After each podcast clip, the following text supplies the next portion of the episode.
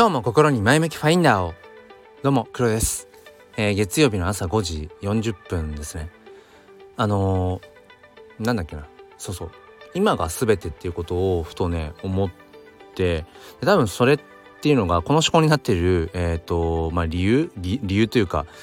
原因というかきっかけはあの「ダイ・ウィズ・ゼロ」っていう本を今読んでるんですね「ダイ・ウィズ・ゼロ」まあ要は何かっていうとこうゼロでそのこの人生。この人生の幕を閉じる時にまあゼロで、えー、行こうぜ。難しいな説明が。まあお金がまあゼロみたいな話ですかね。うん。簡単に言うと。まあまだ今途中なんですけど結構話題になったもしくは話題になってる本だと思うんです「ダイ・ウィズ・ゼロ」あの興味ある方はちょっと見てみてくださいね。そう。それでまあそれもあってっていうのが昨日そうその本は話は関係ないんだけどまあ、休日3連休最終日で、まあ、家族となんとなくここ最近そのいわゆるなんか日光浴できるような なんかこうなんていうのかなこうピクニックみたいなねことをしてないなと思って、うん、で昨日行ってきたんですよねお弁当作って、うん、でおにぎり握ってとかっていう風にして。でなんかこういろいろこう過ごしてる中で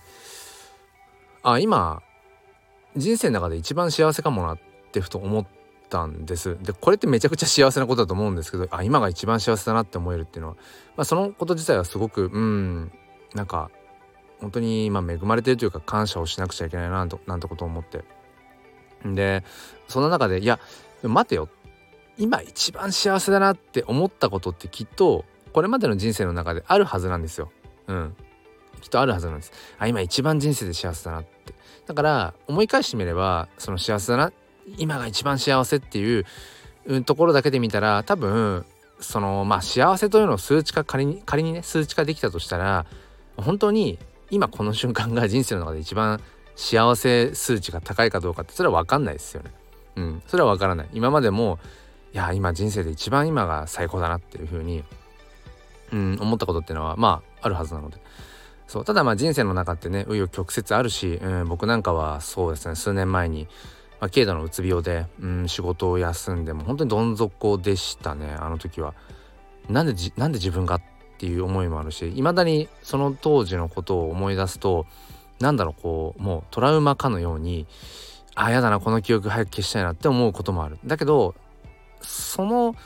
過去があったからこそ今の自分がいるので、えー、とまあブロックチェーンとかで例えると多分僕はその数年前の軽度のうつ病になった時にあのハードフォークしてるんですよね ブロックチェーンで言うとうんなんかその分岐点っていうのかな大きな分岐点が多分その時人生のうんなんか岐路に多分立たされていたんでしょうね。であの時その精神疾患を患わずにそのまま進んだパラレルワールドがあるとしたら当然今の自分はいないしそっち行ってたら多分 NFT とも出会ってないかもしれないですね。うん。今ほどなんかまあここ数年で結構まあそのマネーリテラシーとかそういうなんだろうなネットリテラシーうんまあ、まあ、情報リテラシーとか、まあ、いろんなリテラシー、まあ、クリプトリテラシーとかそういうのがやっぱり、まあ、自分で言うのもあれですけど結構こう培うことができてきたなって、うん、まあまだまだ途中ですけどね。まだまだあの分からないことだらけですけど、うん、偉そうにいろいろ喋ってるけれども全然まだまだ分からないことだらけ。だけど多分あの時そのハードフォーク自分の人生のハードフォークがなかったら多分今のこの自分にはたどり着いていないんだろうななんてことを思って。だからそう考えるとうんなんか人生ってずっと順風満帆だったらそれがベストかっていうとなんかそうとも限んないななんてことを思ったりするんですよね。でその今が一番幸せだなっていうふうに、まあ、思えるということ自体がすごく幸せなことだと思うんですけどさっきも言った通りいやいやあの振り返った時に人生の中であ今が一番幸せって思う瞬間が何度もあるとして、まあ、それはすごく幸せなことだけど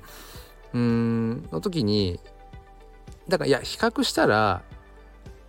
今が本当にそのベストなのかどうかっていうのは正直わからないけれども今回僕が何を言いたいかっていうとその結局僕らが生きてるのって今なんですよね。もう過去でもないし未来でもなくて今この瞬間を生きて生きて生きていてでまあ言ってしまえば今が全てなんですよ。今自分がどう感じるかどうかっていうのが結局全てなわけなんです。まあ、ここはまあ異論はないかなと思うんですけど、まあ、今が全てっていうのはちょっとね抽象度が高いのでじゃあ今この瞬間今日のことだけ考えていればもう全てね、うん、どうでもいいかっていう風になっちゃうと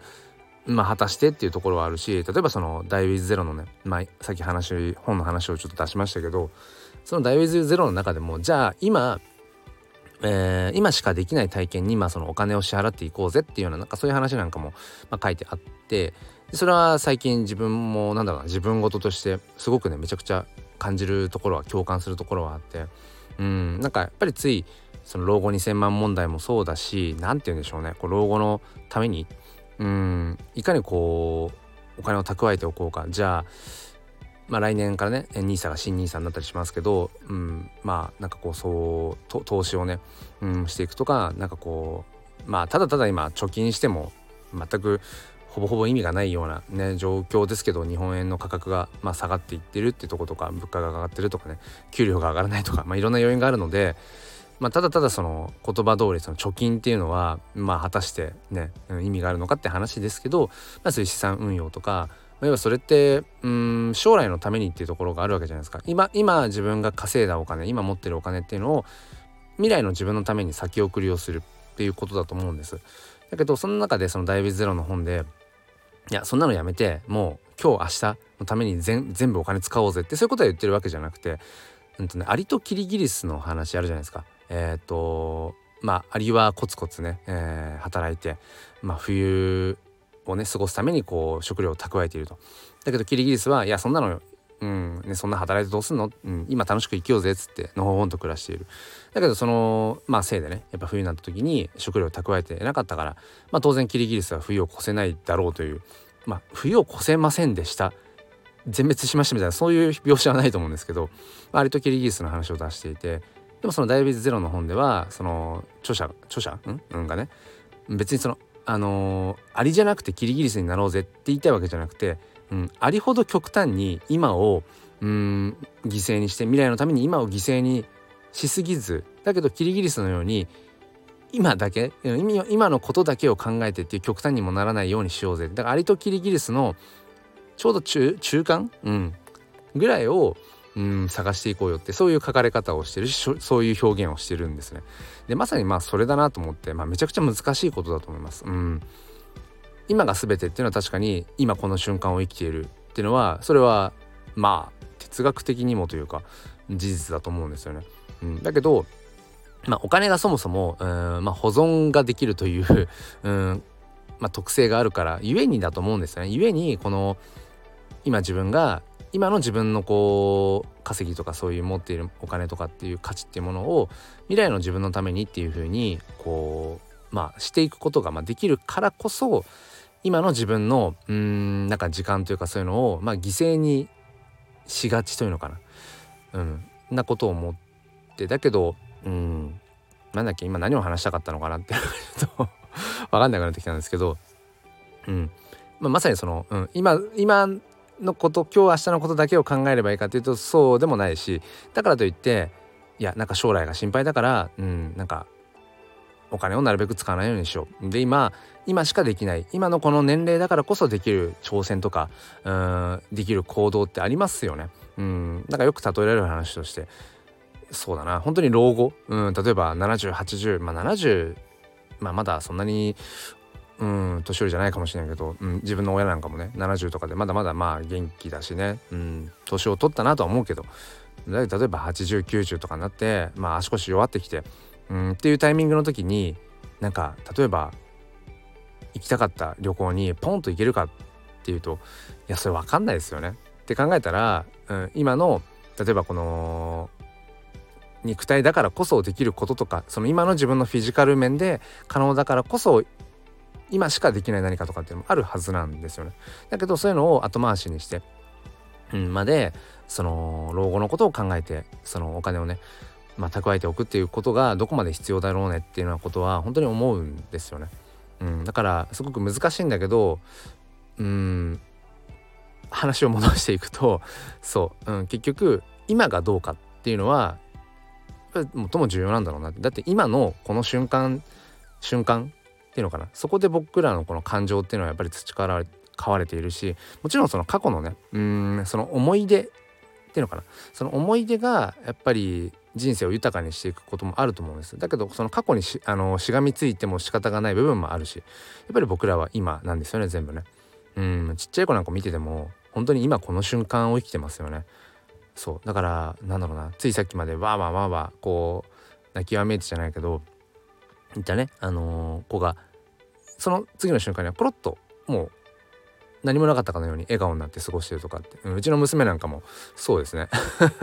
なんかさっきまでちょっとこう喧嘩っぽい感じでもうパパ嫌だみたいななんかそういうようなやり取りをしてたと思ったらその後全然普通に何事もなかったかのように、うん、笑顔でこう、うん、過ごしていたりだとか。もう今なんですよね全てが、うん、子供たちを見てて本当にそれは感じて、うん、ともすると僕ら大人はうん今にその全集中できていないっていうところがある。うん、明日の仕事、うん、1週間後に仕事でこういうなんかちょっと分かんないけどあのー、今みんなの前でねちょっとプレッシャー感じるような何かがあるんだよなって言ってその1週間ずっとそれをこうなんか前倒しで自分の背中にしょっちゃうみたいな 妻なんかもなんかねうん昨日も言ってましたけどいやなんか数日後に、仕事でねちょっとなんかこうわかんないですけどうん発表があってそれが気が重いんだよねって言ってその時にまあうまい言葉がね、まあ、見つかんなかったんだけどああそっか少し先のねうん少し先に背負えばいいはずのプレッシャーとか負担っていうのを今前倒して今の自分が感じちゃってんだなとかって思ってうん大人になるとねいろんな見通しを持たなきゃいけないっていうところもあるかもしれない。計画的にうん動かなくちゃやっぱり回っていかないってところも出てくると思うんだけどうんでもあまりにもその過去に縛られちゃってもあれだしそううん先々のうん不安とか悩みとか中にはいやそれ今考えたって、えー、どうにもならないじゃんっていううんものもあるわけですよね。でもそういうのを全部今の自分が背負っちゃうと、うん、なんかやっぱりそれってしんどくなっちゃうよねっていう、まあ、そんなことを考えると今まあ割とこれは、うん、この自分自身の人生振り返ってみても、まあ、結構今身軽な感じだなと思いますね。うん、なんか体が軽いっていうかいい意味でなんかあんまり背負ってないっていうか まもちろん過去のねそういう精神疾患を患った当時の嫌な思い出とか記憶っていうのがフラッシュバックされることもありますよ。でうーってなることもあるけどもうそれはもう過ぎ去ったことだしむしろそれがあったからこそ今の自分がいるで今の自分は幸せだって感じてるじゃあそれでいいじゃん今が幸せなんだから。、うん、思ったりとかまあ先々のことなんかもあんまり考えてないかな。うんなんか先々また不安に思うこととか、うん、しんどいなって思う瞬間は多分あるはずですよ。人生一切回復って仏教でも言われるぐらい人生っていうのは基本苦しみしかないって言われてるので、うん、当然あるはずなんだけどうん、でもそれはその時に背負えばいいやっていうなんかね、うん、割と今身軽に過ごせてるなと思うので、うん、本当にこれは何に感謝っていうとまあ家族もそうだし、うん、そうね。身の回りの自分縁が縁があってね関わることのできている方々この財布を聞いてくださってる方々も含めて、うん、うん、それは感謝だななんてことを思いますという話をすいません、えーと、月曜日の朝から割とヘビーな 話だったんですけれども、うん、あのそんな感じでやっぱ今が全てだよな。まあもちろん極端になりすぎちゃいけないけど、うん、やっぱり僕らは過去を生きてるわけでも未来を生きてるわけでもなくて今この瞬間を生きてるんだよなってことは忘れたくないな。そんなお話をさせていただきました。ということで、えー、今日もお付き合いくださりありがとうございます。まあ、ぼちぼち行きましょう。ということで今日も良い一日を。そして心に前向きファインダーを。ではまた。